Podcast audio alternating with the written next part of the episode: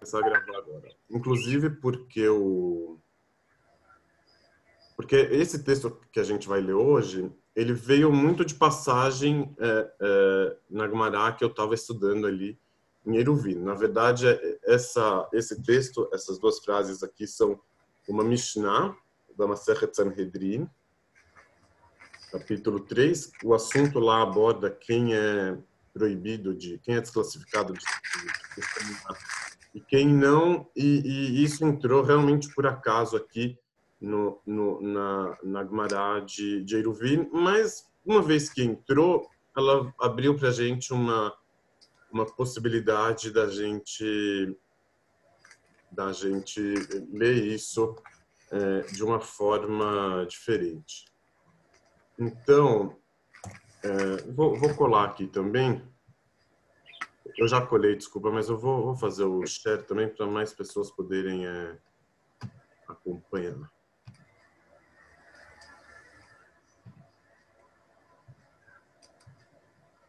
Masachat Teruvino 82.1. A, Gemara está citando aqui uma Mishnah. Mishnah é uma lei que vem de uma forma sucinta de outro lugar, né? Que lá diz o seguinte: Estes são os que não podem testemunhar.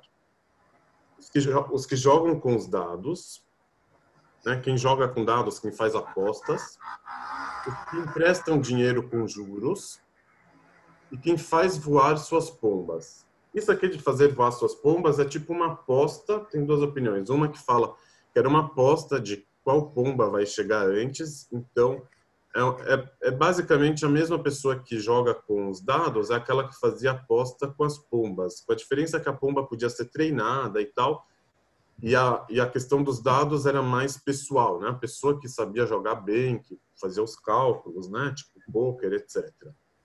Outra pessoa que não pode testemunhar, que é desclassificada, é quem comercializa as frutas do ano sabático. As frutas que crescem no ano sabático, elas podem ser comidas, esse é o proveito que pode se dar para elas, mas não podem ser comercializadas.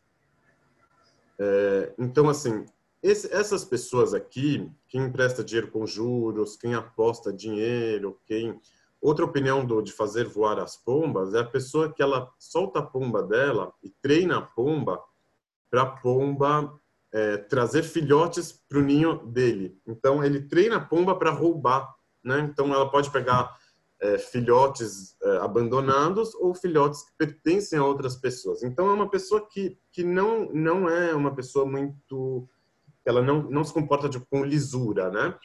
É, é uma pessoa muito apegada ao dinheiro. Então, quem comercializa as frutas do ano sabático, ele.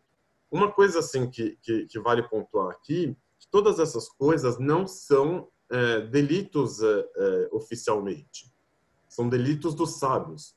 Quem comete delitos é, propriamente ditos já está desclassificado de testemunhar por outros motivos, por ser considerado um perverso. Aqui, essa Mishnah está tá lidando com aquelas pessoas que estão no, no, no, no, no espaço cinzento entre o permitido e o proibido, né? Então, é, é proibido fazer apostas, jogar um poker? Não é proibido pela lei.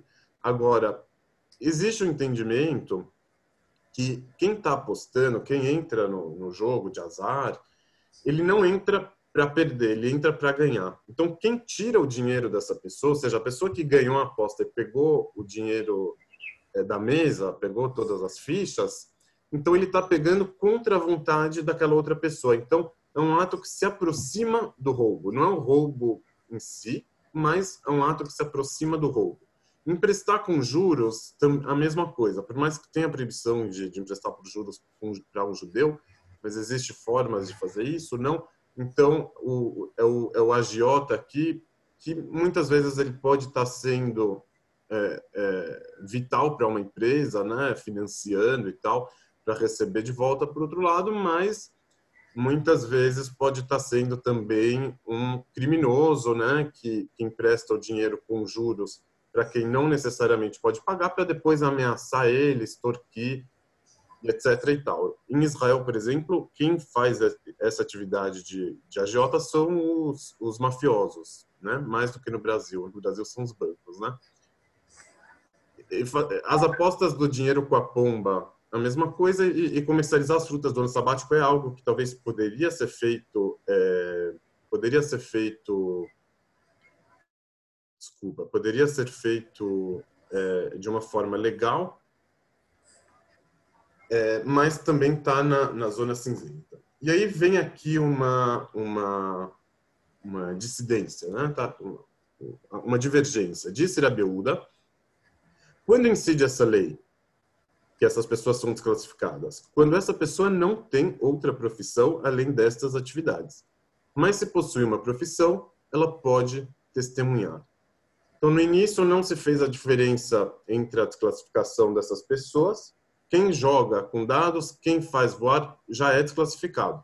Vem o Rabiúda e diz o seguinte: se essa pessoa ela trabalha, né, tem uma profissão, e nas horas vagas ela faz o campeonato de pombas, faz o campeonato de poker, joga os dados, empresta com juros, ele tem uma profissão e faz isso é, é, né, de uma forma provisória, então essa pessoa não é desclassificada. Mas se ela vive dessas atividades, então ela passa a ser uma pessoa desclassificada da para testemunhar. É, se eu colher aqui, colher agora. Vocês entenderam então essa essa discussão? Tá claro, né? É, os comentaristas eles explicam sobre a, a segunda opinião qual é o problema, qual, que diferença tem entre quem é, tem a profissão, quem não tem.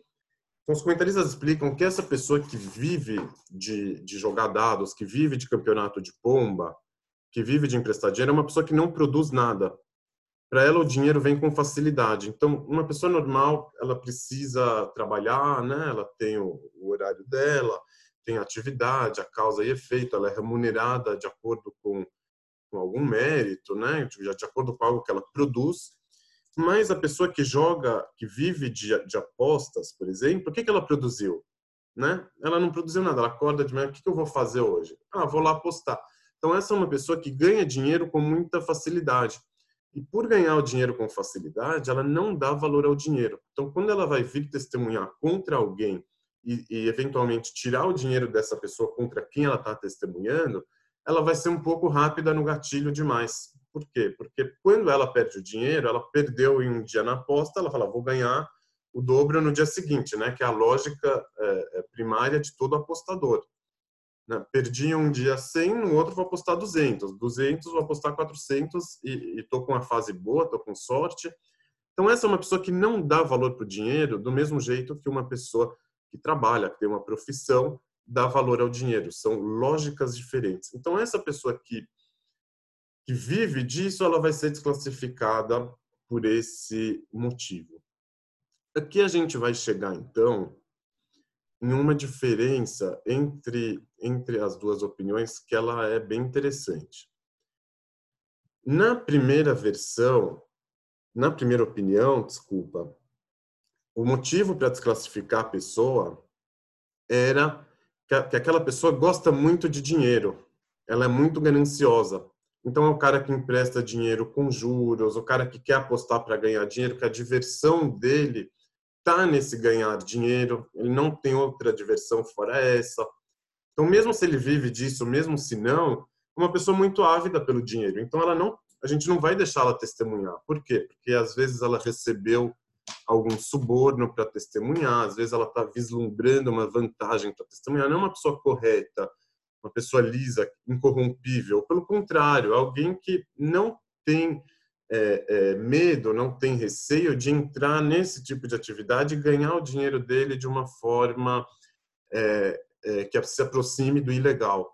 Então, na hora que ela vai testemunhar, não é que a gente está necessariamente dizendo que ela vai mentir, que vai pegar o suborno, mas de repente essa pessoa teve uma vantagem, ele já vai enxergar as coisas, não, ele está certo, esse cara que está me ajudando, vou testemunhar em favor dele. Então veio o sábio e falou, não, esse cara gosta tanto de dinheiro que eu não vou deixar ele servir como testemunha.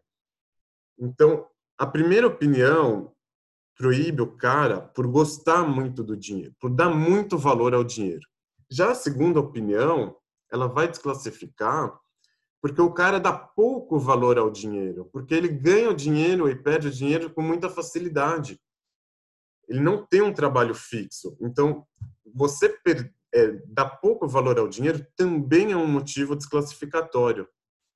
Então, é, é, é na primeira opinião, a gente poderia é, é, classificar todo mundo, mas a gente vai ver que na segunda tem também um rigor maior que na primeira não tem. Tá claro isso? Como que uma opinião desclassifica porque dá muito valor ao dinheiro e a outra desclassifica porque dá pouco valor ao dinheiro. E está se tratando da, das mesmas pessoas. A diferença quando tem a profissão é, fora essas atividades e quando não tem. Tá claro por enquanto?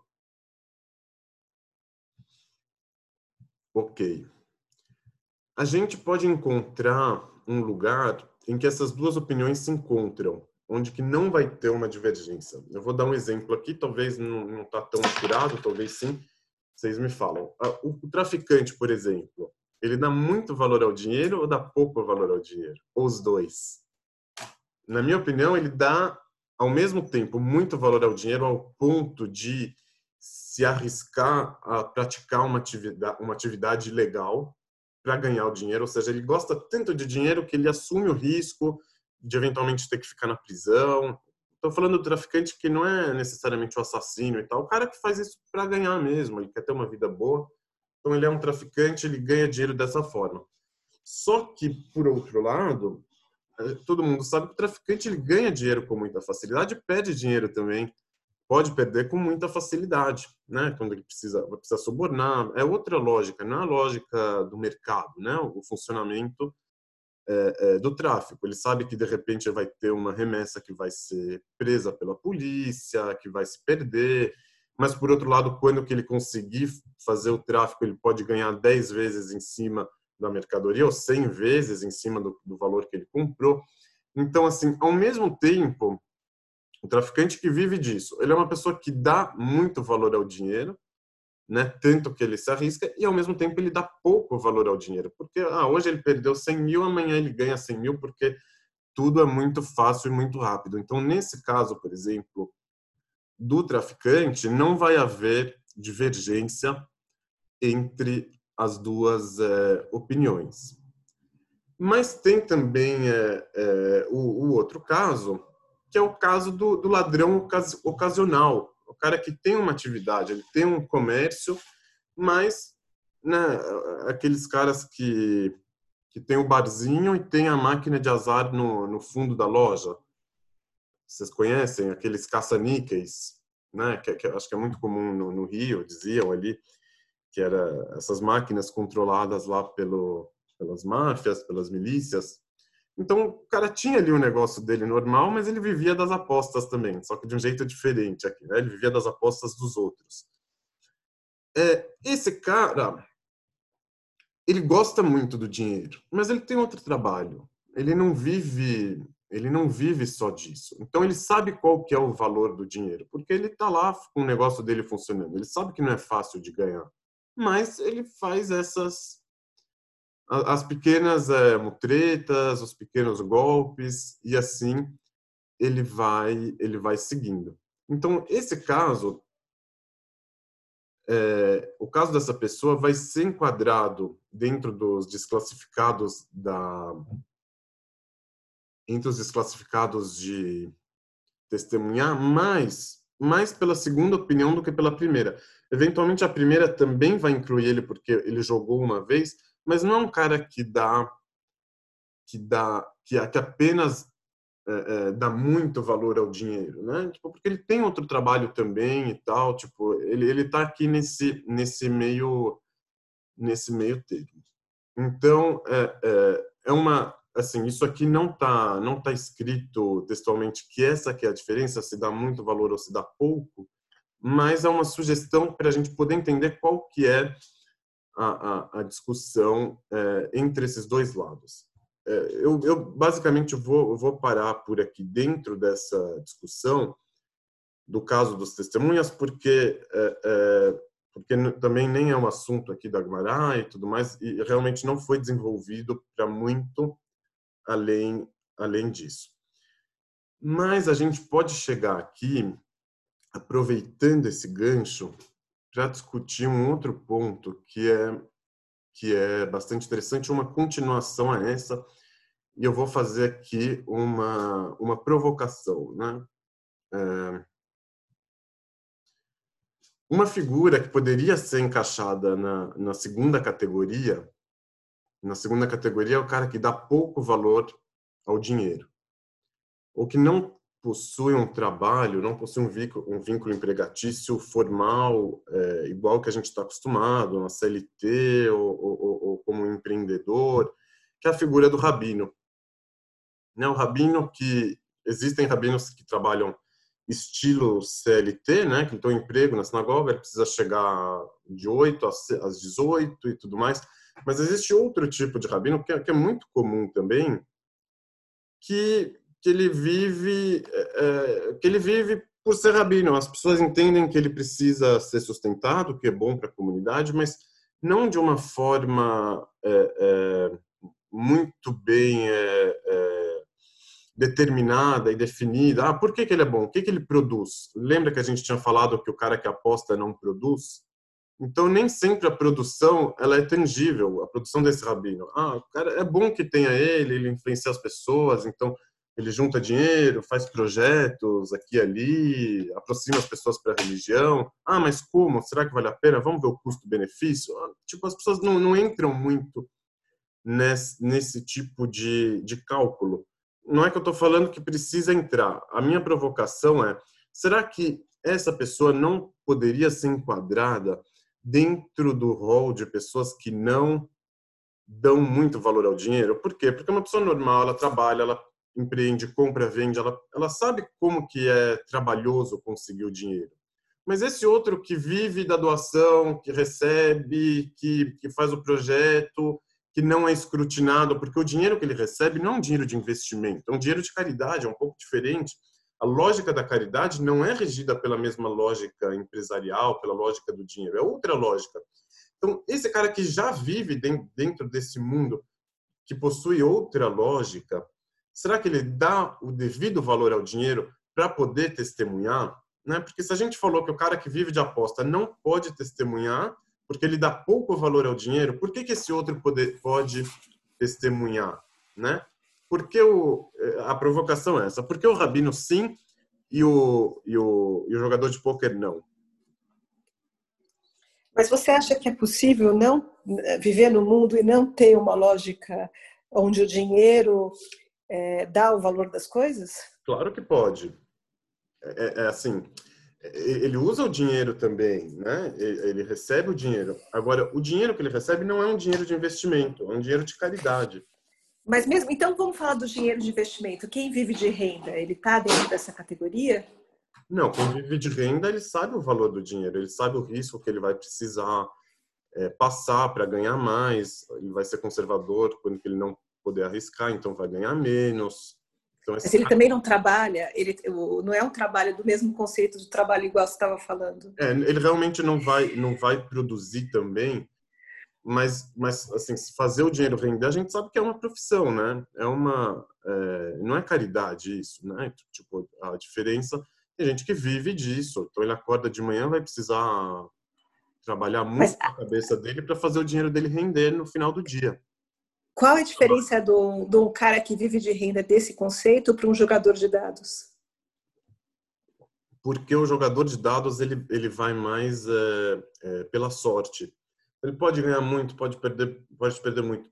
O cara que vive de renda, ele não é um jogador da bolsa que que vai na sorte. Ah, vou ver se eu vou ganhar muito ou se eu vou ganhar pouco. Ele precisa estudar o balanço da empresa, precisa fazer cálculos de de fluxo de caixa, de como que está a situação, cálculos é, macroeconômicos da mercadoria, né, de que que vai vender bem esse ano, o que que não, a relação dessa ação com todas as outras ações e a relação desse ativo com todos os outros ativos. Então, é um trabalho e tanto fazer o dinheiro render, né? Então ele vai ter, ele vai ter é uma competição também.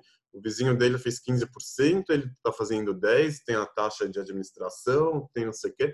É um, é um trabalho. Fazer o dinheiro render é um trabalho, mesmo que ele que ele ele não esteja produzindo diretamente, muitas vezes ele vai investir o dinheiro dele em uma empresa que sim produz, né? Então, é, é, às vezes a, a, rentabilidade do dinheiro não está diretamente ligada ao ganho de produção de onde o dinheiro foi investido, mas muitas vezes sim, pela lógica, sim. Por que, que ele, ele foi lá investir o dinheiro dele na Ambev, mas não é que ele vai receber só o dinheiro de volta é, é vezes tantos por cento, sem que a sem que a Ambev fabrique tanto e tanto de cerveja. Tipo, existe uma uma relação do investimento que é que é realizado com a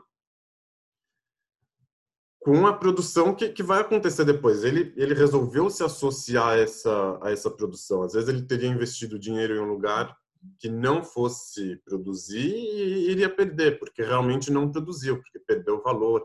Enfim, esse outro caso ele não é alguém que ele já tem uma, né, já tem um dinheiro que ele acorda de manhã e precisa trabalhar. Ele, ele vai viver tipo de uma certa sobra.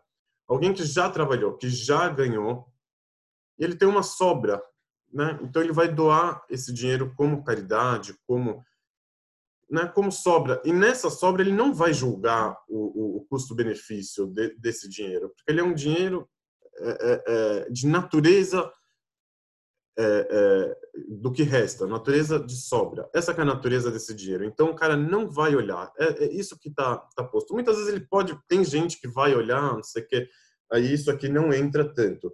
O, doador que vai lá fala, vou doar para você fazer um projeto, quero que você me traga o número X de alunos para participar e tal. E, e, entra essa lógica empresarial, que eu não estou falando que é bom necessariamente, porque muitas vezes se perde, né? Quando que mistura a lógica empresarial e a lógica é, de educação e a lógica de, de, de, ganhos intangíveis, de benfeitoria. Muitas vezes essa mistura não é boa, ela é muito ruim muitas vezes. Mas o que, que eu estou colocando é assim, é, não, é, não é que eu estou fazendo uma acusação contra essa pessoa. Eu acho que, que existe lugar no mundo para que pessoas vivam vivam é, é, em uma outra lógica que não a lógica empresarial. Existe lugar para isso. Agora, essa pessoa ela vai poder testemunhar ou não, de acordo com a segunda opinião? Porque a segunda opinião fala que quem não dá valor ao dinheiro não pode testemunhar. E essa é uma pessoa que não dá valor ao dinheiro do mesmo jeito que as pessoas que trabalham dão. Ela está fora disso. Então, vai ter, por exemplo, uma, um litígio, uma disputa entre entre dois negociantes. Aí vai vir um outro cara que nunca trabalhou, que não conhece essa lógica, que não está por dentro daquilo, e vai vir testemunhar, vai vir julgar, qual que é a autoridade dele para isso? O que, que, ele entende é, desse tipo de, de situação? Fala, Daniel.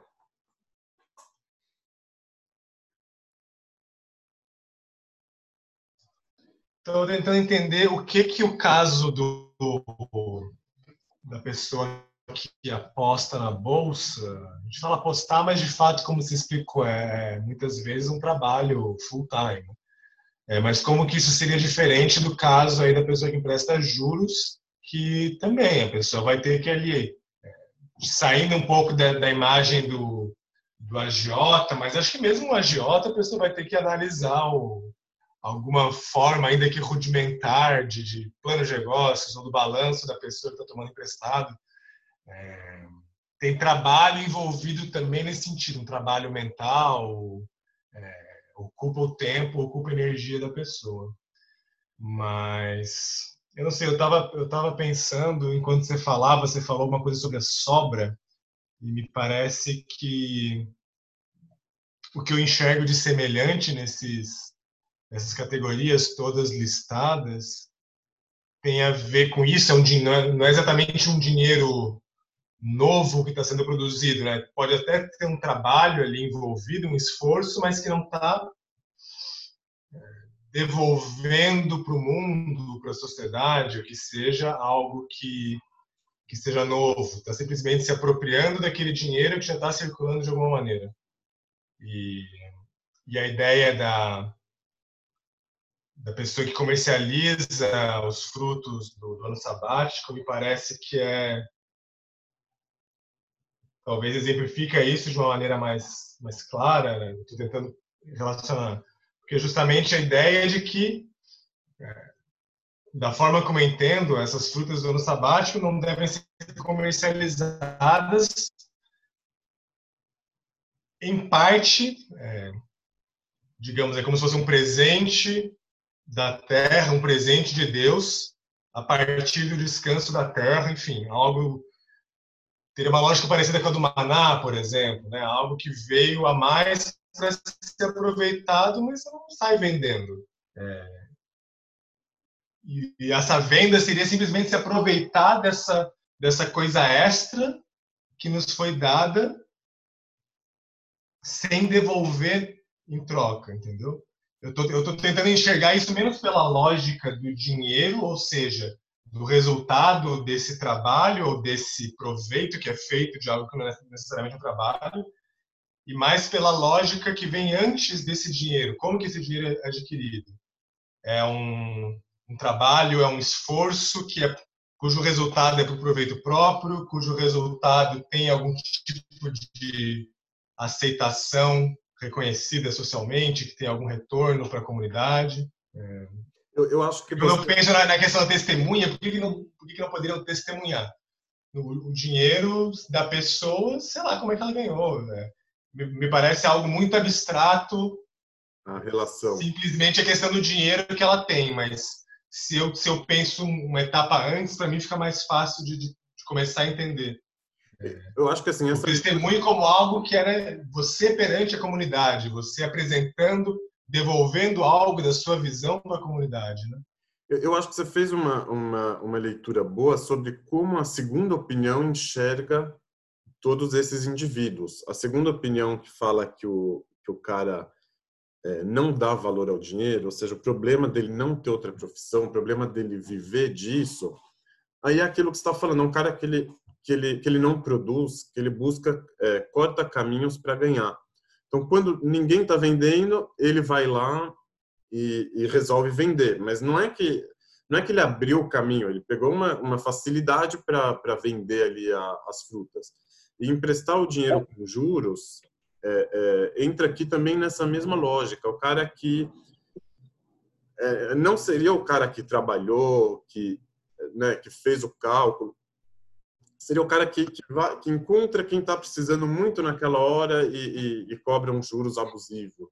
Né? Ele, ele, quer dinheiro fácil, é isso que ele quer. Então, é, por essa por, por, por essa forma de, pensar, tipo da facilidade do dinheiro, eu não sei é, é exatamente como que os sábios iriam enquadrar quem quem investe na bolsa. Se iriam olhar para ele como o cara que que ganha dinheiro fácil ou se iriam olhar para ele como um profissional, né? Porque o cara vive disso. Então, o caso do, do da bolsa, ele está, eu acho que num meio termo aqui, né? Ele não é nem o, o, o, profissional normal, o rentista aqui nesse caso, né? E tinha uma época no Brasil que a gente tinha, o, não muito tempo atrás, tinha o, o Tesouro Direto que dava uma, um juros sensacional, sem nenhum risco, a não ser o risco do câmbio, mas isso até explica né, a subida da bolsa de valores depois, porque quando que baixou os juros e tudo mais. Então, às vezes esse tesouro direto iria iria ser mais facilmente enquadrado dentro dessa categoria, né? Se lembrar, por exemplo, o hoje eu vou falar mal do Amoedo. Não sei se tem gente que gosta dele, mas o Amoedo que, né, que, que é um profeta do, do empreendedorismo e tal, da, da, da, do Estado mínimo, ele tinha da fortuna dele de 400 milhões, sei lá quanto, ele tinha mais da metade do dinheiro investido no Tesouro Direto, né, para receber dinheiro do governo, né, vai empreender, vai produzir, vai lá, né, tipo, não, mas é uma, era uma ironia isso, né, ele tinha o dinheiro no, no, no, no Tesouro Direto recebendo do Estado todo mês, todo ano, todo mês, tipo um juros muito bom. E aí depois ele até falou que, que ele fazia isso porque ele não tinha tempo de ficar investindo muito, porque ele tinha atividade política dele anti-Estado, né? Então ele, ele, o Estado bancava a atividade dele anti-Estado é, e por aí vai. É, só só, só para aproveitar aqui, né, um pouco. Mas eu é... queria eu, eu, queria eu queria só eu estou te interrompendo, Ian? Não, não, imagina. Eu queria fazer só um adendo do que, o Daniel falou. É um adendo assim, no seguinte sentido, do que eu interpretei, o que, ele estava querendo dizer. No primeiro, no primeiro ponto, ele questiona a questão da geração não de riqueza. E na, no segundo ponto do, do, da comercialização do que é produzido no ano sabático, já é um outro enfoque de, de uma apropriação indébita, porque o que a natureza gera no ano sabático está proibido de ser comercializado. Se a pessoa pega para comercializar, é uma apropriação indébita, já não entra mais na, no enfoque se está gerando ou não riqueza. Então é, é, esse complemento que eu queria fazer da observação do Daniel, só isso. Então, é, esse outro lado vai estar tá, vai tá colocando essa pessoa na, na, primeira opinião, que fala que o cara que comercializa as frutas do ano sabático é quem gosta muito de dinheiro. Né? Ou seja, um além de gostar, além de, além de gostar, ele está fazendo algo ilegal, que é uma apropriação indébita. Ou seja, ou seja, ele, ele, ele, ele é um ladrão. Então a primeira opinião fala assim, o problema para mim é o cara que é o ladrão, né? A segunda opinião, ela vai falar, o problema é o cara preguiçoso que, que, que, é pior? Né? Essa é a discussão aqui entre os dois lados, nesses termos. O que, que, é pior, o ladrão ou o preguiçoso? Ah, o ladrão, na verdade, ele trabalha pra caramba, não sei o quê. O que, que ele pode fazer? Ele gosta pra caramba de dinheiro. Eu conheço pessoas assim, que gostam muito de dinheiro, trabalham muito, e se puderem roubar, vão roubar, porque gostam muito de dinheiro. E tem um outro cara que, que não vai correndo roubar, mas ele vai buscar um corta-caminho, ele não quer trabalhar forte, cara que entra às vezes no, no marketing multinível e, e, convence a empregada a vender os produtos dele na favela para ele ganhar fácil, né? Então um cara que, que, que não sabe muito bem o valor é, do dinheiro, ele acha que o dinheiro se conquista de uma forma fortuita e de uma forma, né, mais fácil, mais mais rápida. Essa que é a relação dele com com o dinheiro. Então, é, eu estava eu tava fazendo a, essa provocação de colocar esse tipo de pessoa que vive é, no ambiente, no paradigma das sobras, dentro dessa categoria. É, Sarita, a gente foi, voltou, ficou um pouco mais claro? Sarita? Ficou sim, Yossi, ficou sim, ficou. Ok. É, então, assim, é, então tá, eu tenho essa pergunta aqui, eu não vou, é, é óbvio que o rabino não é desclassificado para para testemunhar. Por quê? Porque o rabino ele é, ele é entendido não como o cara que dá pouco valor ao dinheiro, que acha que o dinheiro vem fácil e tal, mas como o cara que é desprendido, ele é altruísta. Então ele, ele, ele não trabalha, ele não segue essa lógica não porque ele quer o dinheiro com facilidade, mas porque ele talvez nem quer o dinheiro. Ele, ele iria, iria sobreviver sem, né? Tipo, como se fosse, né? A gente fala isso, né? Mas a lógica que, que, que rege o tipo de atividade dele, o tipo de comportamento, como você explica isso? Que você vai viver da sobra? Não, porque talvez eu nem vou precisar de dinheiro, porque eu não ligo para essas coisas. Então ele vai poder testemunhar porque ele, ele não estaria dentro dessa, dessas duas categorias. Ele estaria em outra categoria, da categoria de quem não liga muito para o dinheiro e não tipo não liga muito para o trabalho, não liga muito para o dinheiro. Ele está tá no mundo espiritual. Ele é, ele é desligado. Ele não, não não gosta dessas coisas. Agora a pergunta é a pergunta mais importante não é se ele vai poder testemunhar no julgamento de alguém ou não, se ele vai ser classificado ou desclassificado. Não é essa a pergunta. Isso daqui não faz muita diferença pergunta é a seguinte: quando o rabino vai vir professar a fé dele, falar sobre moral, falar sobre ética, falar sobre lisura, honestidade, e ele não trabalha, ele não sabe qual é a dificuldade de gerar riqueza, de acumular riqueza, de, né? ele, ele não sabe qual é essa dificuldade. Então, será que ele pode professar a fé dele é, é, é, é, ou seja, será que ele pode servir de testemunha sem participar desse mundo? Porque, por um lado, é muito fácil você falar, né? Você não participa disso, você não está na, naquela batalha. Ah, pessoal, vocês não podem esquecer de ser honestos. Ah, mas você abriu a loja de manhã para saber como que é ser honesto? Tipo, você sabe qual é o preço da honestidade? É, é, é, você sabe o que, que o seu concorrente vai fazer para você se você trabalhar em determinada forma? Não, você não sabe. Então, o que, que você está falando? Qual que é ou seja, não estou falando que ele não pode falar, mas então, por outro lado, assim, quando ele sim vier falar, qual é o valor dessa fala? Qual é o valor desse, desse testemunho? O testemunho aqui é, é, é, igual, por exemplo, tem na, nas igrejas evangélicas, eles falam assim, agora vamos chamar um irmão aqui para dar um testemunho, né? Porque tem um pastor que faz a pregação e tal, mas aí tem um irmão que faz o testemunho, é o cara que o milagre aconteceu com ele, isso acontece em algumas sinagogas também. Ah, vem aqui contar, eu, doei o dízimo, fiquei rico depois. Então, seja, não é o testemunho do pastor que, que seria pouco objetivo, né? Porque ele tem um interesse em convencer as pessoas, é o testemunho de uma pessoa normal que trabalha e tal, e ele vem contar como a palavra de Deus resolveu a vida dele e tudo mais. Então, a pergunta é assim, qual é o valor que a gente vai dar para o testemunho de quem vive disso, para o testemunho do rabino, para o momento que ele professa a fé dele. Luiz, você ia falar alguma coisa? Não, só estava fazendo, querendo um paralelo rapidinho aqui. Você vai contratar um psicólogo. Esse psicólogo não separou, não casou, não aprontou, não escreveu droga, não fez, não transou para cá, não com homem, não transou com mulher, nem nada. Aí você vai colocar sua vida para ele. Ele vai te dar uma opinião. E aí? Ele não tem experiência. E aí? Você contrataria esse cara?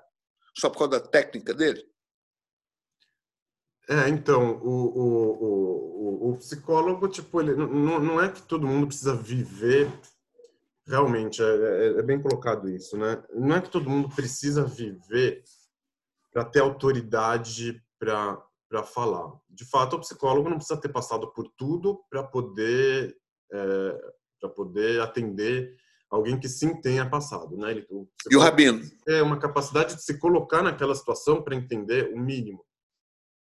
É, é, agora, assim, de fato, agora, uma vez que, o, que, o, que, que a Mishnah colocou, que os rabinos colocaram ali, que a pessoa que, que ganha o dinheiro com muita facilidade não pode testemunhar, foi eles que falaram, não fui eu. Né? Uma vez que eles falaram isso, que, que a gente vai dizer sobre o, sobre o rabino na hora que ele professa a fé dele? Sobre os negócios, sobre o trabalho? Será que a gente não vai poder enquadrar? Então, pelo que, que você está falando, não, uma coisa não tem nada a ver com a outra. Então, o cara que joga dado, ele vai poder, vai poder testemunhar. O cara que comercializa as frutas do ano sabático também, porque uma coisa é o que, que ele faz na vida dele, outra coisa é o que, que ele enxerga dos outros trabalhando lá nos negócios que estão disputando qualquer coisa. Então, a gente separa. Só que uma vez que os rabinos usaram essa lógica, a lógica de que você precisa ter um comportamento adequado ah, ah. para testemunhar. Você tem que ter uma, uma certa congruência, né? Então, aí, aí vem a pergunta. Então, seguindo essa lógica, tipo, eu estou puxando para cá. Ok? Mas o, o rabino, ele pode testemunhar porque tem uma diferença ética nas atitudes do rabino e não ética nas atitudes de quem? ou não é, ganha dinheiro fácil porque não quer trabalhar e é preguiçoso, ou porque é muito uh, avarento ou, ou tem muita necessidade de dinheiro. Tem uma diferença ética e moral que aí a religião olha e fala assim, não, a diferença ética e moral é mais fundamental, por isso o rabino testemunha do que do que no, no outro caso. Mas talvez você está fazendo um julgamento de valor aqui entre os dois. Não, a gente está. Sim, a gente está fazendo um julgamento de valor, na medida mas, que eu falo que o cara que é preguiçoso, ele não conhece o valor do dinheiro, do que o cara que é. Que, é, que, é, que quer muito dinheiro, ou, enfim, também dá muito valor para o dinheiro, é, eu estou dizendo. Mas quem falou que o Rabino não é preguiçoso também? Tipo, por que, que um sim outro não? É, do mesmo jeito que um não segue a lógica do, do comércio, do trabalho, a lógica do dinheiro, o outro também não. A gente vai fazer, a gente vai fazer o julgamento de valor e, e falar, não, realmente o rabino está fora dessa categoria. É um julgamento de valor, mas, mas ele se sustenta em quê? Né? Ele se sustenta que, de alguma forma, você tem que ter um certo nível de disciplina, um certo nível de esforço, que no, no, no, nos outros dois exemplos não tem. Não, mas eu estava falando, por exemplo, o caso de que, que eu consigo ilustrar, que para mim é, é, é, é, eu conheço, eu não sei se você. O caso do cara que não é, não é o rabino de sinagoga, que chega de manhã e fica até de noite e tal, e, e, e presta um serviço. Estamos falando do caso de alguém que realmente ele, ele vive daquelas sobras, no sentido que a comunidade, entendeu? É, é um meio termo entre a caridade, entre a destacar para o necessitado e o investimento em prol de alguém que vai influenciar indiretamente a comunidade, é uma figura importante, alguém que veio de outra geração, de outro lugar. Já, sei, é aquele, aqueles correl, como é que chama? Colel? Colel, por exemplo, exatamente. O Colel, por exemplo, ele tem uma, uma, uma influência indireta na comunidade, porque ele não estuda com as pessoas, ele estuda só entre ele mesmo, e ele vai influenciar a comunidade gerando um núcleo duro muito forte que, que vai influenciar as camadas até chegar nas bordas. Mas não é, ah, vamos discutir aqui o, o resultado do investimento? É difícil, né? Porque você precisa olhar isso em 30 anos a perspectiva. Como que vão ser os filhos dele? Como que, como que ele vai influenciar a comunidade? Não é uma coisa fácil de você calcular. Eu acho que não é calculável, inclusive, né? Então, Alguém pode vir e falar justamente, o cara do colher, ele acorda, vai estudar e dorme. E ganha o dinheiro dele para isso. Ah, e o que, que ele produziu com esse estudo? Quantas teses ele produziu? Não, não sabemos. Ele não, não produziu tese nenhuma, ele ficou estudando só. E, e qual é a influência dele para a comunidade? Com quantas pessoas ele conversou e com quantas pessoas ele falou? Não, não falou com ninguém, ele ficou estudando no canto dele. Aí o que, que a comunidade ganhou com isso? Ah, escuta, teve um ganho intangível. É, Aí, alguém pode olhar para esse cara e falar: ah, esse cara aqui não pode testemunhar. Desculpa, não fez nenhum crime, não fez nenhum crime, mas testemunhar não. Do mesmo jeito que o, que o cara que acorda e vai, e vai lá apostar no cassino, também não. O cara que acorda, vai... existe jogador de poker profissional. Conheço até um cara que vive disso. Tem pessoas que investem nele e tal. Ele acorda, vai jogar e vai dormir. Esse cara não pode testemunhar. O cara do coelho ele também não. Ah, um é ético, um estuda, outro não. Tá, mas isso aqui é um julgamento de valor. Qual a diferença entre os dois? Entra aqui o tributo a Jonathan Sachs aqui nessa história. Já vamos Com chegar. Certeza. Fala, Daniel. Com ele aqui. Eu estava comparando. Primeiro, acho que eu concordo um pouco com a colocação que o Luiz fez antes. E eu estava comparando até com a, com a figura do professor, assim, tem uma, uma frase péssima, mas que é um pouco lugar comum para algumas pessoas, que é, virou até piada. Né? Ah, mas você, você também trabalha ou só é professor, né? Como se ser professor não, não fosse um trabalho, né? Eu não sei se o exemplo que você está trazendo do rabino, é, que não é esse rabino contratado, se você está trazendo esse exemplo pela natureza empregatícia dele, vamos dizer assim, que ele é quase, seria quase como um freelancer, ou, ou nem um freelancer, alguém que depende da boa vontade ali da comunidade, mas tirando esse cara do colele, esse outro, teoricamente, ele está devolvendo alguma coisa, ou poderia estar devolvendo alguma coisa, né? ensinando as pessoas, é, não está só estudando para si próprio, né? Olha aqui, ó, eu não tô, eu não tô, não tô fazendo uma acusação ao Colelo, tá? Não. Não, não, não, não, Eu nem, nem entendi isso, nem entendi isso. Eu, tenho, eu não eu acho só, que, a, às vezes é bom que o cara não entre... com ninguém. Às vezes é bom você ter um núcleo duro de um cara que estuda sem Sim. falar com ninguém, que estuda só no canto dele para ele ficar muito bom para depois ensinar outras pessoas ou não não estou fazendo uma acusação. É quase como financiar a ciência pura, isso. né? Aquela ah, matemática pura. Por que, que serve a gente dar uma bolsa para o cara estudar isso? Sei isso. lá, talvez daqui a 100 anos sirva, talvez sirva amanhã, talvez nunca, mas é, tem uma importância reconhecida nisso. Né? O, o, exemplo que você deu do você trabalha ou é só professora, é o exemplo que eu vivi na, na minha pele. Tinha uma pessoa de, de Belo Horizonte que, o, que os pais, de, os filhos dele ficaram religiosos, ortodoxos e tudo. Muitos, de, muitos de vocês conhecem, vou até citar aqui, o senhor é Abraão Rubner, que faleceu é, há uns anos atrás. Uma vez ele chegou para o meu irmão, para minha família, eu escutei isso. Ele falou assim: vocês vivem de religião, eu vivo de trabalho. Ele sintetizou perfeitamente tudo que a gente está falando aqui. Ele falou assim: você vai me falar para fechar a loja no Shabat? O meu concorrente vai abrir e, ele vai me ferrar e não sei o. Então você, você vive de religião, você tem uma sinagoga, você precisa ir lá rezar. No, o seu trabalho é ir rezar no Shabat. Então, de onde você vai vir me falar para mim fechar a minha loja no Shabat? Porque eu não vivo de ir na sinagoga, eu vivo da minha loja.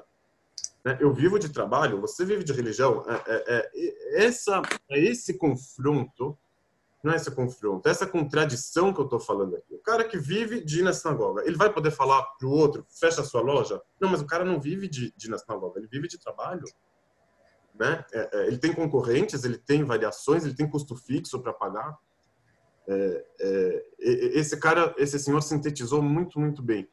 A, a, a questão aqui, e isso eu acho que é bem interessante, que ela vai, vai, vai, vai, vai ser, no caso do Rabino, vai, vai virar ao contrário. Lembra que a gente falou assim, de acordo com a, com a segunda opinião, quando vira profissão, aí sim ele é desclassificado para o testemunho, é o que, que a gente vai falar para o Rabino. Virou profissão, aí sim está o problema. Se você fosse um religioso que trabalhasse e também fosse religioso, então você ia ter moral para falar.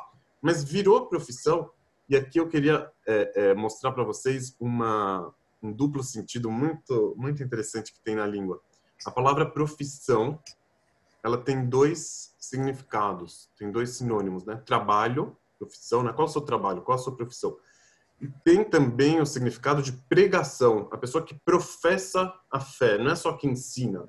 Ele está fazendo uma profissão de fé, uma pregação de fé.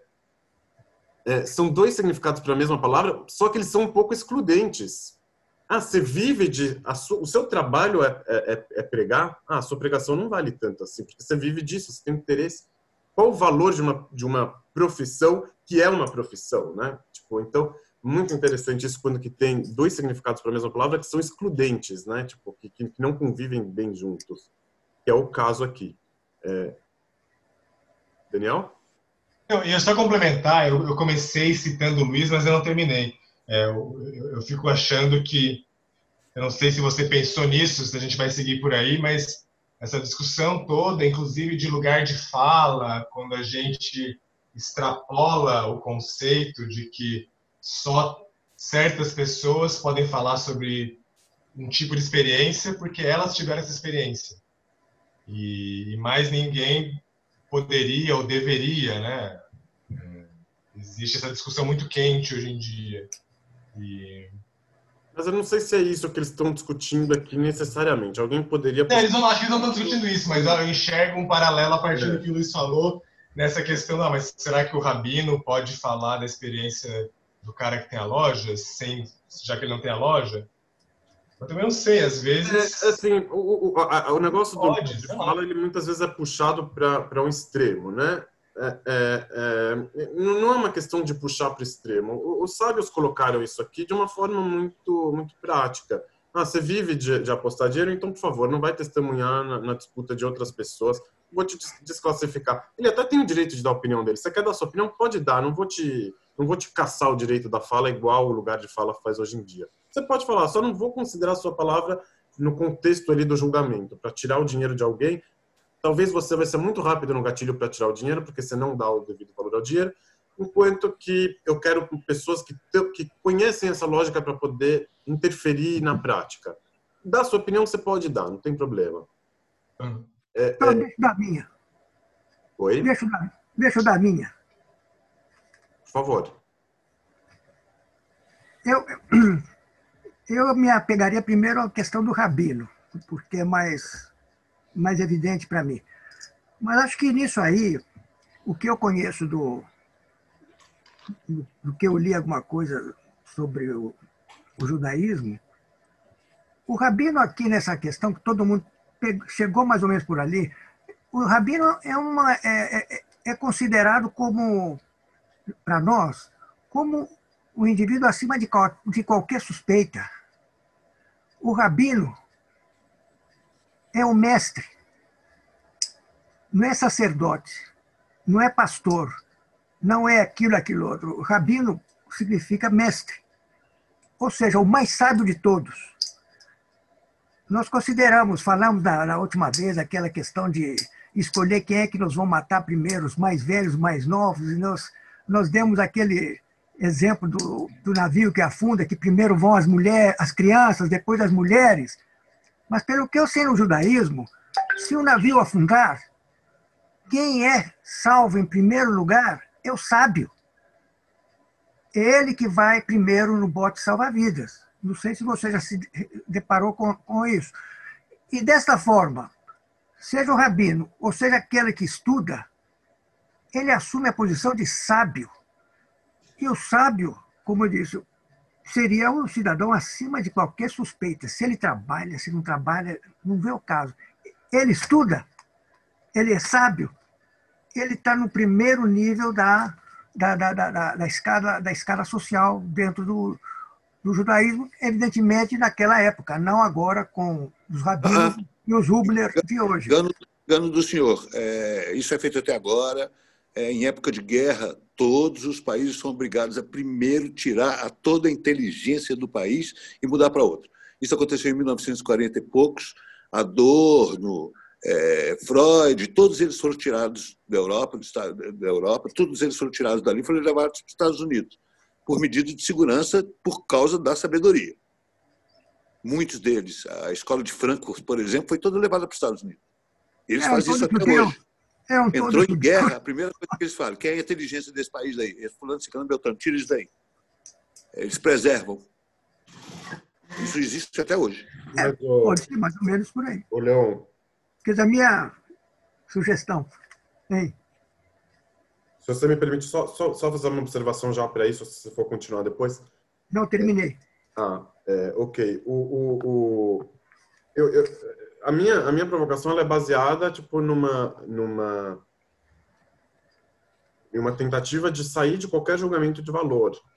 Então, assim, é, a gente pode fazer um julgamento de valor e dizer o rabino é uma pessoa muito sábia, ele estuda muito, então ele vai ter a capacidade de, é, de se colocar no lugar dos comerciantes ali e dar, e dar um testemunho é, condizente com a situação e tudo mais, porque ele é muito sábio, etc. Isso é um julgamento de valor.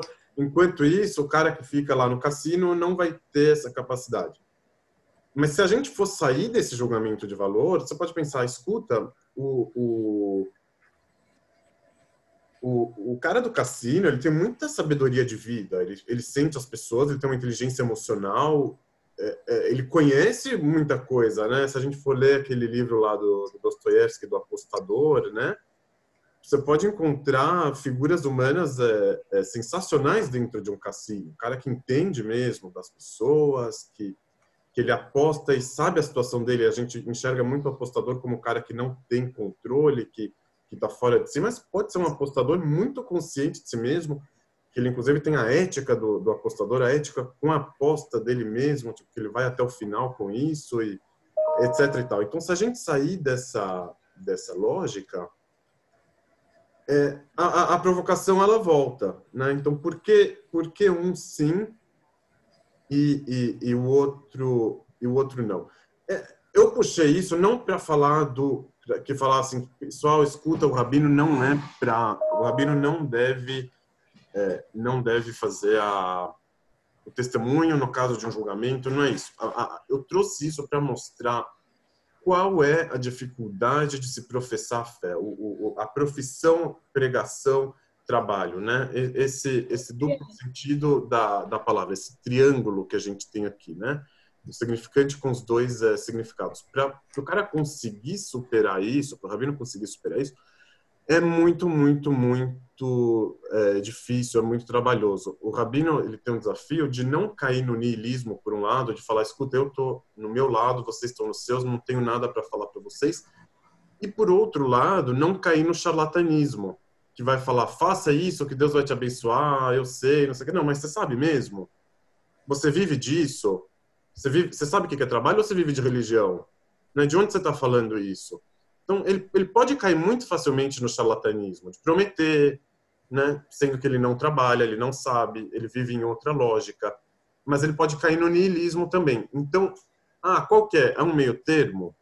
Não, eu não sei. Tem um fosso aqui, um problema de comunicação, igual, igual vários outros problemas de comunicação que existem, mas existe aqui esse problema. Né? É, não, é, não é um problema técnico. Ah, então a gente pode instituir que o rabino vai trabalhar metade do período e a outra metade vai estudar. Já, já, já trouxeram essa solução, por exemplo, nos tempos do Talmud, às vezes, mas não é que não é isso que queria não é isso que queria salvar, é um problema ontológico, vamos falar assim, um problema de comunicação. Né? Que moral você vai ter para falar da vida do outro? É, é, é, é, a, é a ética da pregação. Né? Ah, é fácil pregar para o outro, né? mas você está lá na circunstância do outro, o que, que você está. Né? É, é, é, o problema ontológico da, da pregação que ele fica muito acentuado quando o rabino vive disso. Ah, ah, se a gente parar para pensar, a, a, solução da Igreja Católica com o celibato tem muito a ver com isso. Né? Vamos separar o padre é, é, é, dessa confusão de dinheiro não dinheiro, que ele vai talvez ganhar uma certa objetividade, porque ele não vai ter mais interesse é, familiar, interesse de herança, em perpetuar né, uma, uma dinastia, porque ele não vai casar, não vai ter filhos. Então, interesse de dinheiro ele não vai ter. É uma forma também de, de dar essa legitimidade para o padre falar. E o rabino que tem filhos? Ele vai precisar casar eles, vai precisar deixar um patrimônio. Ele vai ter essa moral para falar porque ele vive de religião. O padre, né? O padre não. Então, tipo, o celibato tem a sua a sua razão de ser. Beth, Luciana. Eu queria dizer o seguinte, enfim, eu entrei aí no meio da, da conversa, espero não desviar ou não repetir. É, no meu entendimento, o rabino, em primeiro lugar, ele tem uma formação, tá? E aí ele pode exercer ou não o rabinato, tá? Quando ele exerce, se espera que ele seja um líder comunitário. Né? Eu aprendi isso depois que eu me vi prima agregada de um rabino. Né? É, mas não é bem assim, tá? Mas, enfim, tô, eu estou dizendo assim da minha leitura, tá? Não, eu sei, mas na prática não é que existe uma formação acadêmica é, que pode ser verificada, né? É uma coisa muito mais fluida. Bom, mas além disso, o rabino ele mexe com crenças, tá? E ele é uma autoridade no saber da religião, né? Como disse o senhor Leon, que ele é um sábio. Não sei se é sábio, mas ele é dentro da religião a gente espera que ele saiba mais sobre religião do que nós. Né? E em sendo uma autoridade, é, dá para ele falar e a gente escuta e segue o quanto dá e o quanto a gente acredita nele. Né? Porque as pessoas vão na sinagoga X, Y ou Z e vão todas, uma vez por semana, ou só no Rosh Hashanah Yom Kippur, vai de cada uma. E as pessoas também mudam a relação delas com a religião. Ah, eu já vi rabinos que fizeram a formação, já eram de famílias ortodoxas, e não exercem. Tá? E já vi rabinos que exercem, mas que são mais filósofos do que rabinos, mas eles exercem. Tá? Aí eles, os que exercem, são contratados em determinadas comunidades, ou, digamos, sinagogas, né? que é, as pessoas que frequentam têm a ver com aqueles valores. Ah, eu vou dar um exemplo público, né? O Rabino Henry Sobel, que já faleceu, vai ter o lançamento do livro dele. Eu ia falar sobre isso. Tá? Eu, enquanto rabino, eu não acreditava muito nele, tá? Ele, assim, mas ele era um líder comunitário que isso era indiscutível. Ele era um líder e ele era o ministro das relações exteriores da comunidade judaica para fora. E nesse sentido ele era respeitado e muitos judeus ah, escutavam ele.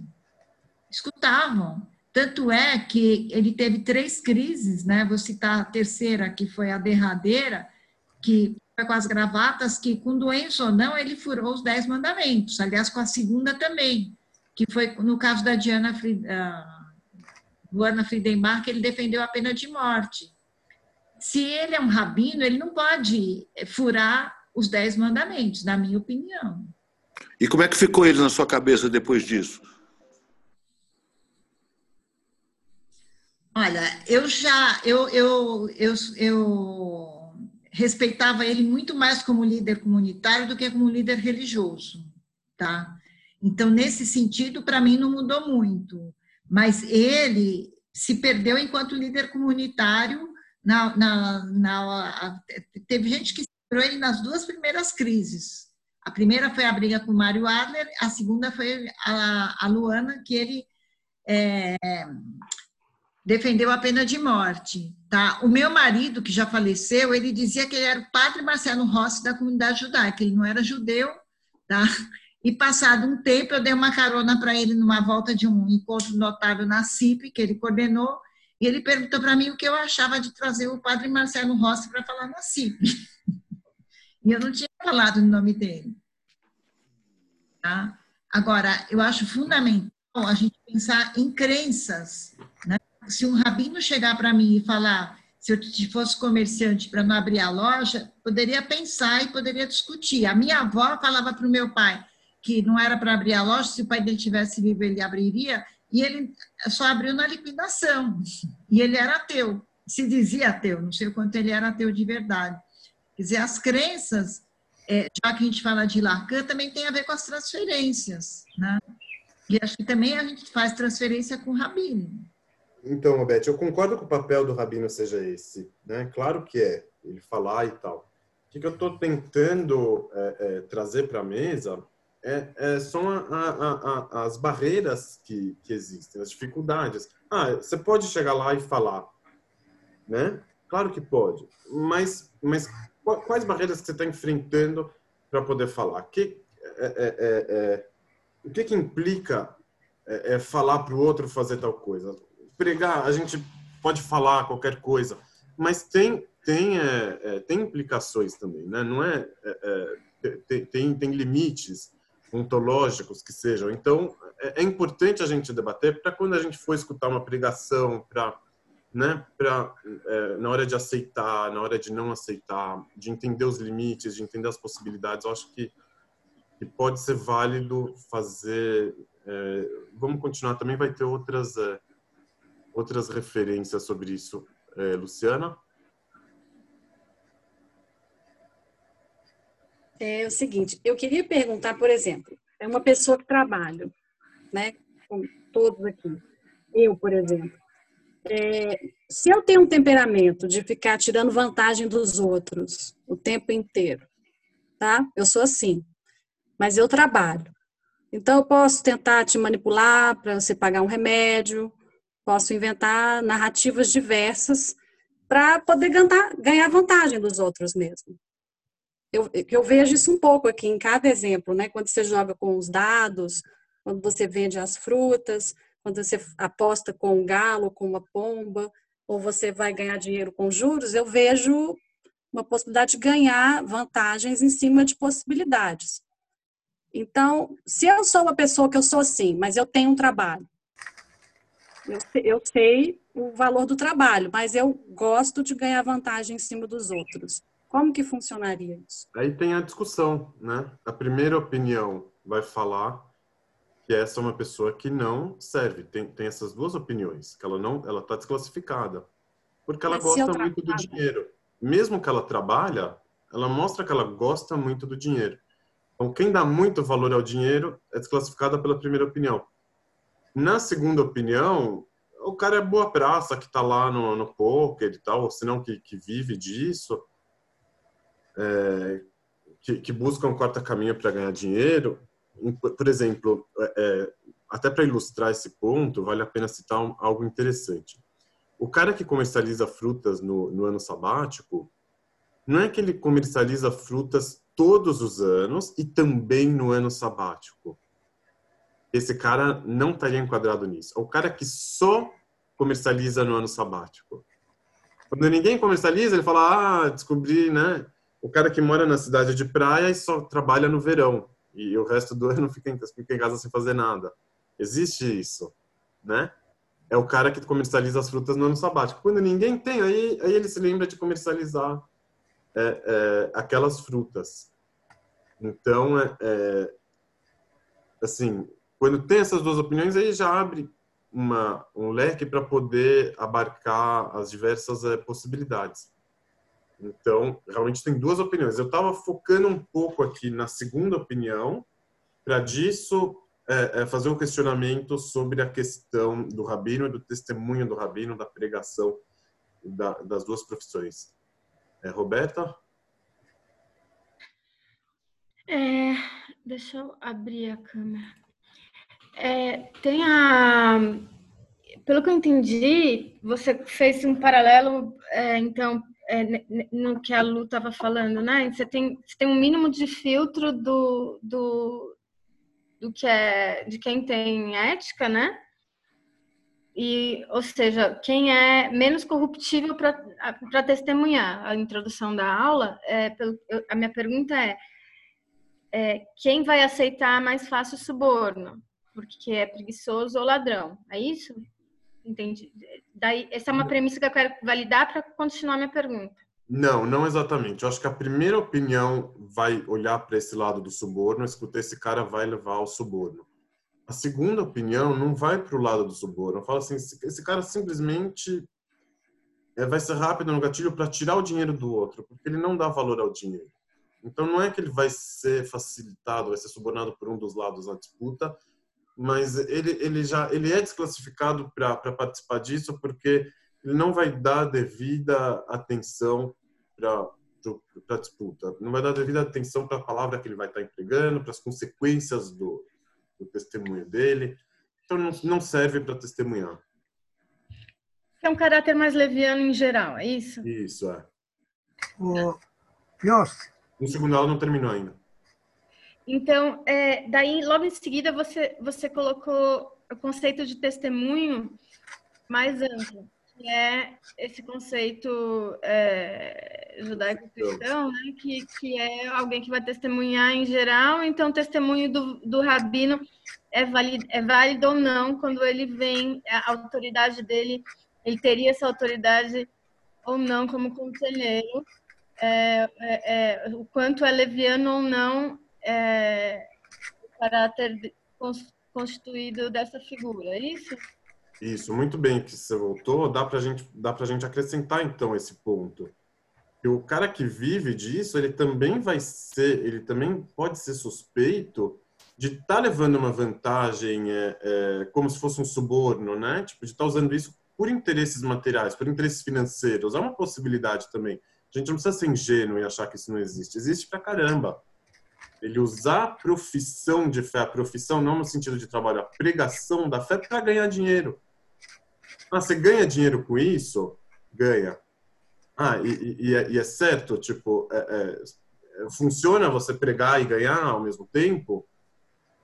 Né? Então, tipo, a, a pergunta do cara que gosta de dinheiro, da, da primeira opinião, também vai servir para a segunda, não por causa da profissão que ele tem como trabalho constituído, mas simplesmente porque está ganhando.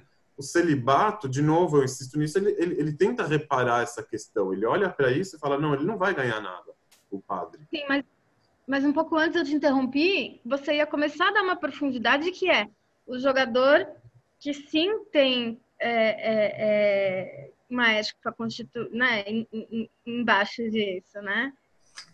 Tem os dois lados, né? O jogador ele tem, tem a ética com ele mesmo, né? A ética do apostador. E o que a Luciana falou que também tem pessoas que não têm ética e trabalham, entendeu? Você, Isso. Esse funil é meio e, e, e, outra coisa, o, cara, o jogador ele também é muito suspeito de estar tá roubando, né? Não é à toa que nos cassinos tem os olheiros que ficam olhando cada movimento.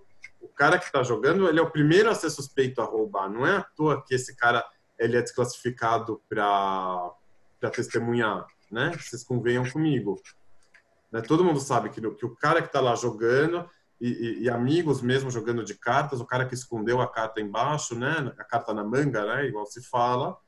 Ele, tá, ele vai estar tá roubando do amigo. O, o, o, ele se aproxima desse campo do roubo. O cara que gosta muito de dinheiro, ele está apostando, ele não vai hesitar em tirar o dinheiro do outro a contragosto, vai, vai blefar né, para poder tirar o dinheiro, porque isso faz parte do, do jogo. E muitas vezes vai vai fazer uma vai fazer uma trapaça para conseguir o dinheiro, para roubar do, da banca, para roubar do, do, colega, né? É uma profissão que é mais permissível para para falhas. Um de... hábito, né? Um hábito, não só quem trabalha com isso, mesmo quem joga é, ocasionalmente. Dois... Oi. É, subindo um pouco mais alto, pegando um drone e subindo um pouco mais para ampliar o nosso campo de visão, é o que eu percebo, e é um exercício que sempre eu faço para entender o judaísmo de ontem e de hoje, o que percebo nessas, nessa questão é a tensão que perpassa o julgamento é, uma das palavras mais faladas na, na, na, na Torá, o Rabino Nissim diz que, que é a paz.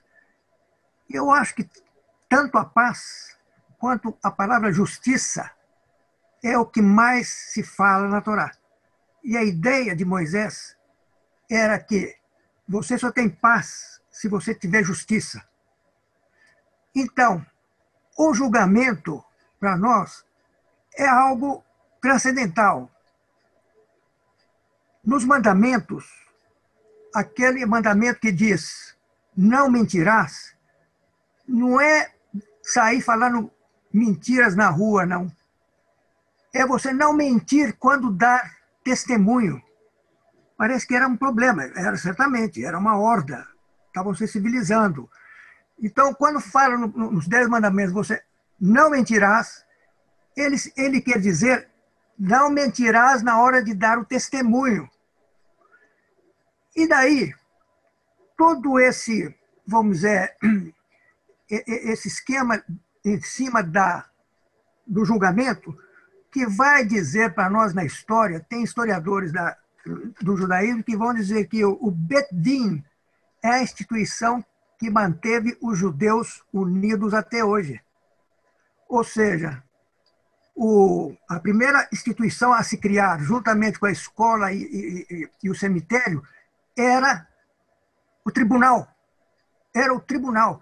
E se você saísse da comunidade para levar seus assuntos para fora do tribunal judaico, você era excomungado. Então, o rabino era o chefe mais sábio do tribunal.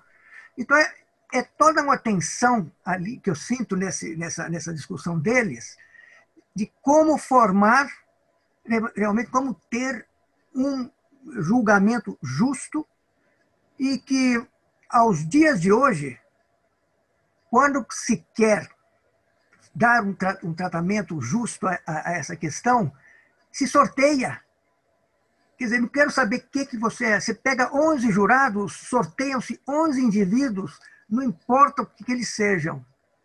É claro que a defesa e, e, e, e, a acusação vão começar, não, eu não quero esse porque é branco, eu não quero esse porque é... Mas, quer dizer, então, essa história, para mim, está se... Não, não, tá... Tá parecendo esse tipo de tensão.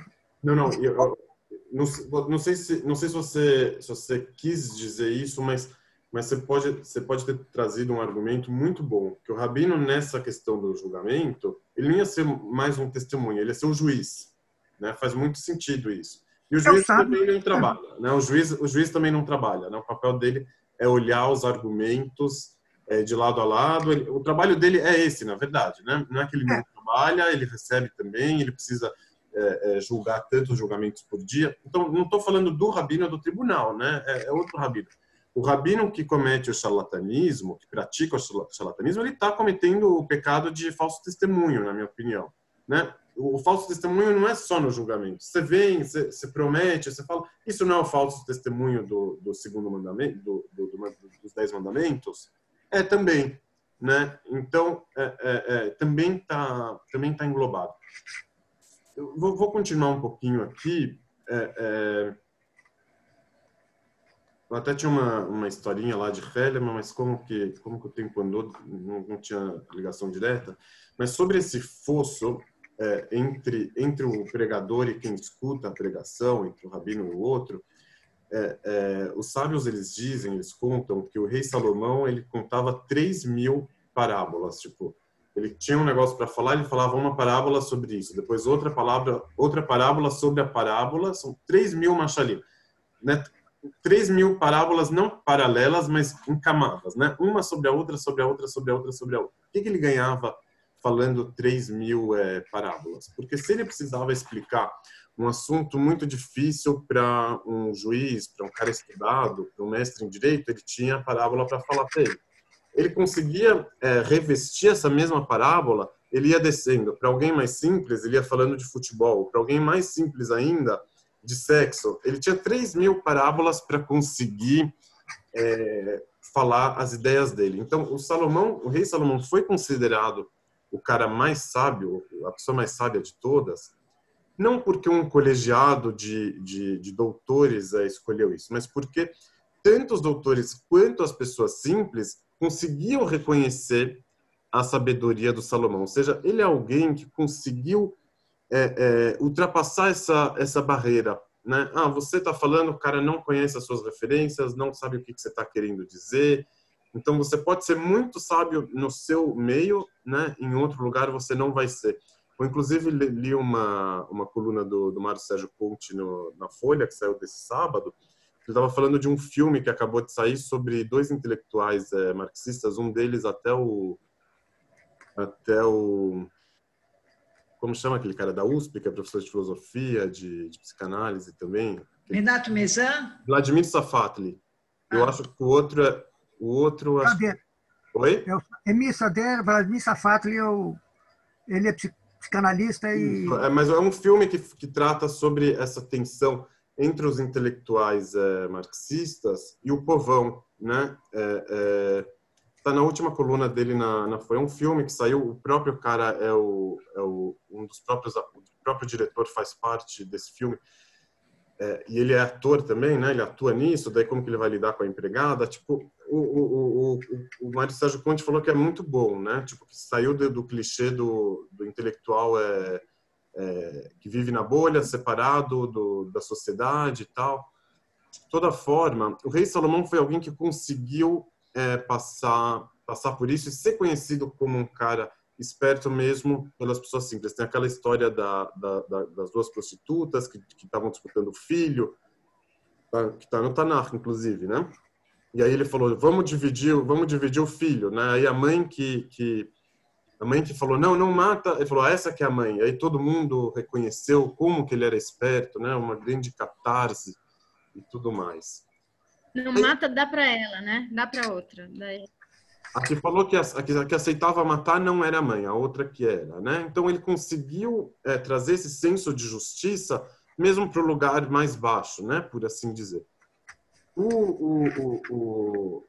E aqui que eu vou chegar no, no Rabino Sachs, né? Tipo, aí já é, já é óbvio. Ele foi alguém que conseguiu falar com as massas. Ele, ele sacrificou muito do, do zelo intelectual para conseguir falar com as massas né? Porque eu, por exemplo, não não não consumia o que que o, o Rabino Sachs escrevia, tipo, já já cheguei a ler tipo lá atrás, mas hoje tipo não passava perto porque eu achava que ele era muito muito eh, que ele englobava muito, que ele facilitava muito, que ele não se atinha às diferenças como como precisava. Eu estou falando aqui é, é, vai soar como um preciosismo meu, tipo, desculpa.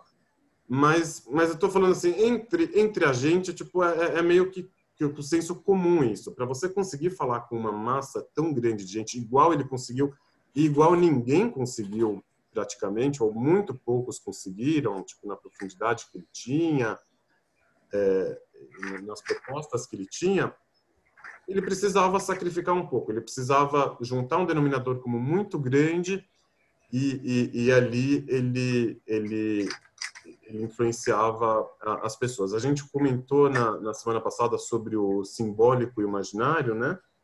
Então ele que atuava com palavras, com conceitos, no mundo do simbólico, por excelência, um mundo do simbólico que é desagregador, que, que trata sobre diferenças, que distingue entre coisas, entre objetos, conceitos, entre valores. Ele que lidava com esse mundo então, o desagregador ele conseguia usar a comunicação para construir pontes, para falar, e ele colocava uma dose do imaginário, desse imaginário do cara que não vê as diferenças, que se enxerga no outro, que engloba o outro. Então, a pessoa que estava lá além do que, que o, o Rabino escreveu, que o Rabino falava, falava, opa, captei o que, que ele disse, concordo com isso, ele me captou, ele conseguia de repente se, é, é, se enxergar no rabino, tipo, e o rabino né, fazia se enxergar é, na pessoa. Então, é, essa é uma característica do, do, do imaginário que liga menos para as diferenças e mais para o que que para o que que une, né? Então, a, a gente até tinha comentado sobre a, a necessidade de, de atividade política, ela ter algo do imaginário para a pessoa poder fazer alguma coisa e não se perder na, nas diferenças né, poder enxergar a floresta ao invés de só ficar dividindo entre as árvores. Então, a atividade que o Rabino fazia é uma atividade comunitária, e ela também, uma atividade comunitária, para ser efetiva, também precisa de ter essa dose do imaginário. Não adianta ficar só nas diferenças. Um rabino muito erudito, que só vai falar, né, tipo, igual o Gabriel que eu estudo lá, vai falar de Lacan com, com, com Derrida, com Rabbi Nachman, que vai ficar dividindo e tal. Não vai ser um rabino para multidões, né? Uma vez eu fui perguntar para ele sobre tradução do livro, a primeira coisa que eu acho que ele me falou foi isso: o meu livro não vai ser do Rabino Sachs, não vai ser best-seller, não vai interessar muita gente, porque é outro estilo. O Rabino Sachs é uma coisa, isso aqui é outro. O Rabino Sachs eu acho que não, não ele, ele, me falou na época, não tem muitos trabalhos é, acadêmicos sobre a obra dele, não tem muito ali o que se especular, o que se dividir, quais são as influências, quais que não são. Justo eu vi o Rabino Pavis aqui do Brasil que falou que estava tá, usando muito ele no, no, no, doutorado dele, mas não é um Rabino não é um tipo de, de estudo que sobre o qual se faz doutorado. Ah, vamos discutir as influências é, de Shakespeare no trabalho do Rabino Sachs. Não é bem isso. A gente sabe que o Rabino Sachs ele queria influenciar as pessoas. Ele não tinha essa pretensão filosófica, pretensão acadêmica. Ele tinha uma pretensão é, ativista, comunitária, de influenciar as pessoas e tudo mais. Então, nesse campo, é bom que tenha o um imaginário mesmo. Ele consiga alcançar o maior número de pessoas. Óbvio que ele não falava para sei lá para um bilhão de pessoas eles já tinham público já tinham alguma restrição né no público alvo dele mas mesmo assim já era um público é, é, é, muito muito grande então ele conseguia ser enxergado por qualquer judeu do mundo com certeza como alguém opa tipo Rabino Sachs é alguém que vale a pena eu escutar. Eu acho que o Rabino Sachs fala alguma coisa sobre isso. Vou vou prestar atenção. Pessoa tinha uma pergunta como que eu vou encarar meu judaísmo? Ah, o Rabino Sachs vai ter uma, uma, uma, uma frase encorajadora, um pensamento legal, que tipo, mesmo que não está comigo agora, eu sei que ele tem. Então, é, é, é, é, um grande mérito dele, é alguém que conseguiu ter a profissão de, de rabino, ele era o rabino-chefe, né? É, da, da, Inglaterra, ele conseguiu é, é, não excluir os dois sentidos de profissão, né? Ele era um rabino que pregava, ele não deixava de pregar, porque tem, existem muitos rabinos simbólicos, principalmente quando alcançam esses cargos. Então ele tinha a profissão e, e, também professava a fé, ele acreditava mesmo no judaísmo, tipo quando ele tentava englobar o maior número de pessoas dentro do judaísmo e fora também. É, e isso não é uma coisa é, trivial, né? São muito poucos que conseguem. Ele foi alguém é, que conseguiu. Eu vou dar um exemplo sobre uma imprecisão dele, para não passar. Ele estava aqui uma vez em São Paulo, estava na, na sinagoga aqui, muita gente gostando, batendo palma, não sei o quê. Aí ele veio e falou assim uma hora, a gente precisa separar a política da religião e a religião da política. Aí todo mundo bateu palma, ficou feliz, não sei o quê. Eu parei para pensar, escuta, mas o cargo dele não é um cargo político, ele não foi nomeado pelo governo para ser rabino-chefe da comunidade. O que você está falando de separar a religião da política e a política da religião? O que vai sobrar do seu cargo quando isso acontecer? Mas, na hora, no momento, o jeito que ele falou, levou todo mundo para os ares. Todo mundo amou. Né? Tipo, que, que separação estava falando? Esse que era o rabino... Não, não, desculpa, não é certo falar que esse que era o rabino Sachs, mas esse também era o rabino Sachs. Falava, não sei o que, muito bonito, todo mundo amava e tal algumas das coisas que ele falava não sobreviviam a um, não sobrevivem a um escrutínio mais é, é, mais é, mais preciso e tal mas faz parte não é não são todos os rabinos que precisam ser desse tipo né se a gente tiver alguns desses mais alguns como o rabino Sachs a gente estaria melhor nesse sentido Luiz antes de você pontuar eu vou contar de novo eu acho que eu contei já aquela história do, do rabino Nachman de Breslev sobre o navio eu já contei contei Alguém lembra ou não? Eu acho que eu contei naquela, naquela vez de Sukkot, ou não. Conta de novo. Oi? Pode contar de novo, que eu não ouvi. Tá, vou contar. Eu de... adoro Narma de contar de novo, então, porque eu acho que essa história ilustra bem o, o papel do, do Rabino Sachs, mesmo que não é muito intuitivo dentro dela. O rabino Nachman de Breslev foi um dos rabinos racídicos mais radicais, mais é, profícuos, morreu muito cedo, mas deixou muita coisa, tem seguidores muito ávidos até hoje, ele não deixou sucessores. E ele, ele contava histórias, né? Então tem livros é, de histórias dele, de parábolas que ele contava, que são estudadas até hoje, muito, muito profundas. Vou contar uma aqui, não preciso ficar dando... É, Não preciso ficar dando as notas, vocês vão perceber por si só se vocês gostam, se vocês não gostam. Então, assim, era uma vez uma pessoa que era trabalhava é, cavando a terra para pegar a brita e levar para as obras. Esse era o trabalho dele. Era um judeu, era isso que ele fazia. Tipo, um trabalho simples, né? Uma vez ele estava cavando a terra para pegar a brita e ele encontrou um diamante. Percebeu que era um diamante, foi lá, ficou feliz, levou para quem entendia de diamante na cidade, alguém que tinha uma loja de joias, alguma coisa assim, mostrou para ele aquele diamante. Daí esse joalheiro falou para ele: escuta, esse diamante ele é muito, muito raro, muito, muito valioso. Ninguém aqui na Rússia vai conseguir comprar isso de você. Você não tem nem comprador para isso aqui. Você precisa ir para a Inglaterra para vender esse diamond lá na Inglaterra. E aí, esse cara não tinha dinheiro para ir até o porto, porque ele morava nos grotões da Rússia. Então ele foi lá, vendeu todos os pertences dele para conseguir chegar até o porto. Ele chegou no porto, estava lá com o diamante dele, mas ele não tinha dinheiro para pagar o navio. Então ele chegou lá no, no navio, encontrou o capitão e mostrou para ele o diamante. Daí o capitão falou: opa, você com certeza é uma pessoa importante, pode vir aqui no meu navio, eu vou te dar a primeira classe, você vai ser meu convidado pode ficar aqui é, comigo no navio e tudo mais. Enquanto eles estavam viajando para a Inglaterra, o, o, comandante lá, o capitão, virou amigo dele, todo dia vinha encontrar com ele, eles conversavam, faziam planos de o que, que ia fazer com o dinheiro, da venda do diamante e tal. Ele gostava muito, muito dele. Esse judeu, ele deixava o diamante na frente dele na hora que ele comia, porque o diamante deixava ele muito feliz e estando feliz, ele digeria melhor a comida. Então ele deixava o diamante na frente dele, ele comia todo dia, ficava é, ficava feliz, conversava com o capitão. Um dia ele estava comendo e adormeceu depois da comida. Tomou um vinho, adormeceu em cima da mesa.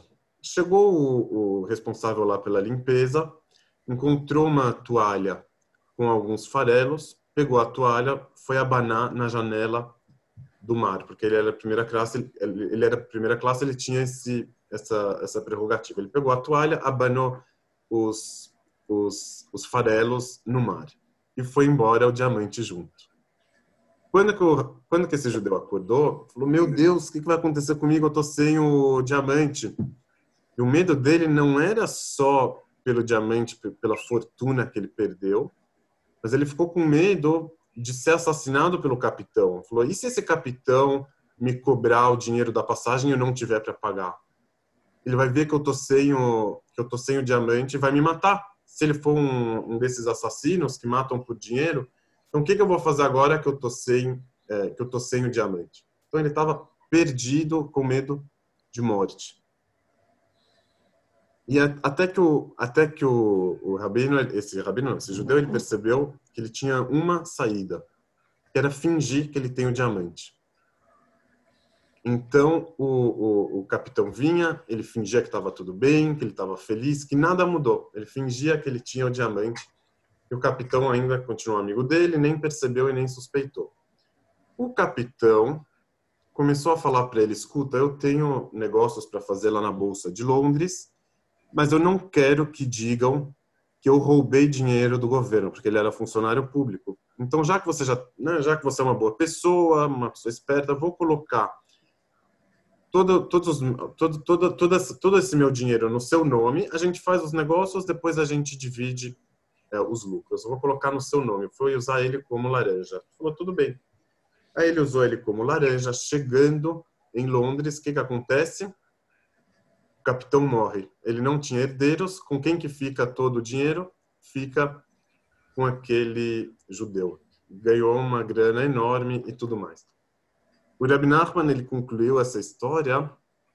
Ele disse o seguinte: ah, o diamante não pertencia àquele judeu, por isso que ele perdeu. E, a, e aquele dinheiro todo que o cara ia apostar na, na Bolsa de Londres não pertencia ao capitão, por isso que ele perdeu. Então saiu do capitão e foi para aquele judeu.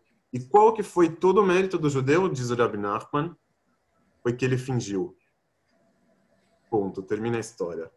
Eu acho que é uma história incrível. O, o potencial dele fingir, de, de fingir que tá tudo bem. Você tem um problema, mas você finge que tá bem. Esse é o mérito do cara que faz ele sobreviver.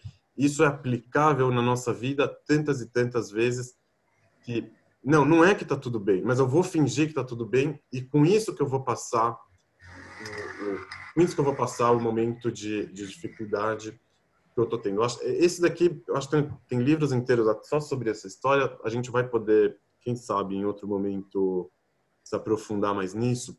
Agora, nesse contexto que a gente está conversando aqui do Rabino Sachs, a, o, o, papel do diamante, o que, que ele é? O que, que o diamante representa nessa parábola? O diamante representa a fé, né? É, a coisa mais importante na, na vida desse judeu religioso, o que, que é a fé?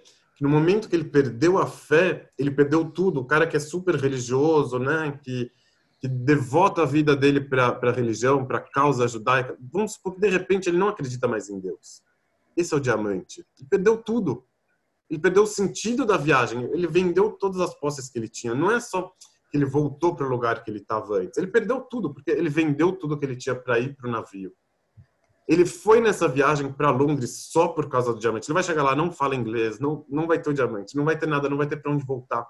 O perdeu tudo aqui é, é, é, tudo mesmo. Então, o cara que perdeu essa fé, né, ele perdeu tudo. Agora, é, quando ele finge, então ele para ele mesmo ele perdeu, mas para o outro não. Para o capitão, esse cara tem o diamante. Então, o papel dele não é ter o diamante de verdade, na prática, para ele mesmo. É ter para o outro. Né? O outro acha que ele tem. E, isso, e esse é o papel dele. E o, o outro fica feliz. Então, o que eu estava falando, voltando para o Rabino Sachs, então ele performou melhor do que ninguém esse papel de quem de quem todo mundo acha que ele tem um diamante. Né? Então a massa olha para ele e fala: esse cara tem a resposta.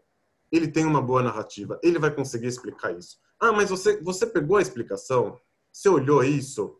Não, não olhei, mas eu, eu acredito que ele tenha.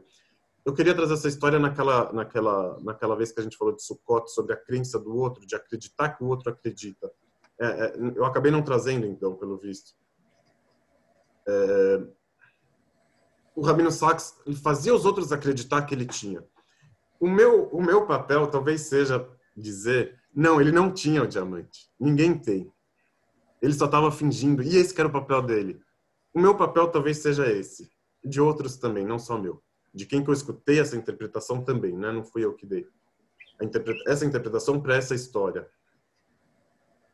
Mas o papel dele, ele fez, as pessoas achavam que ele tinha que ele tinha diamante, os não judeus vinham, enxergavam o judeu e falavam: "Ah, esse cara tem alguma sabedoria, ele tem algum diamante, ele tem". Então, é,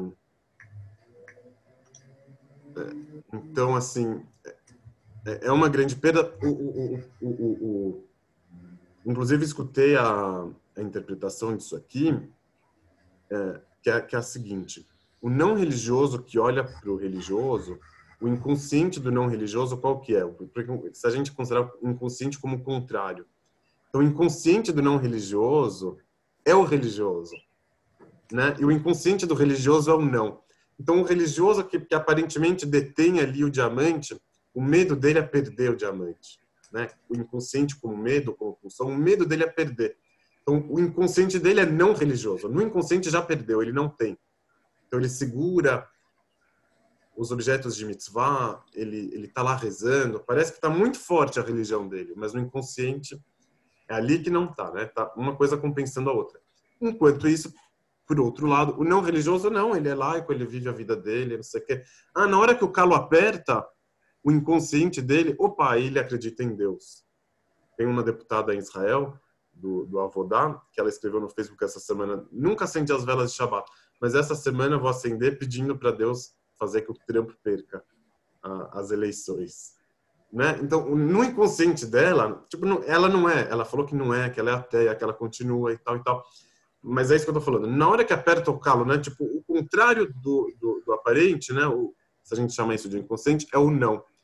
É o cara, ou seja, é o capitão que olha para o judeu e fala: esse cara tem um diamante.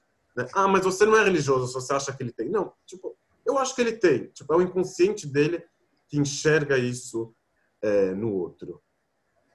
Ok? Eu acho que eu acho que esse papel é, é muito bom pro pro, pro Rabino Sachs. Eu acho que é que é uma homenagem. Poucos iriam conseguir é, receber tipo de verdade como alguém que ofereceu essa essa possibilidade, essa alternativa para as pessoas poderem acreditar, para os outros poderem acreditar dentro do mundo religioso ele não vou falar que ele tinha o diamante. Não é que o cara que vai na sinagoga todo dia, não sei o quê, que ele falava, olhava para o Rabino Sachs, falava, ah, esse aqui é o meu mestre. Eu escutei um depoimento desse hoje, até me surpreendi. O normal não era esse. Todos os religiosos falavam, ah, ele foi importante. Pra... Então, é, é, eu acho que o papel dele foi mais de segurar o diamante, né, pretensamente para o capitão e menos para quem já para quem já estava lá na, né, já estava ali na, na, mesma sinagoga que, o, que aquele judeu lá na Rússia, né? Tipo, ele teve a importância em Londres, né? Igual a história que ele também era inglês, né? O Rabino Sachs. Ele teve mais importância em Londres do que na, na cidade pequena do gueto, na Rússia. Beleza? Yossi. Oi. É, só queria dar um testemunho para vocês, rapidinho. É, eu estava chegando da França, passei por Londres, fiquei em Londres e aí peguei, ia pegar avião para Nova York. Na sala de embarque do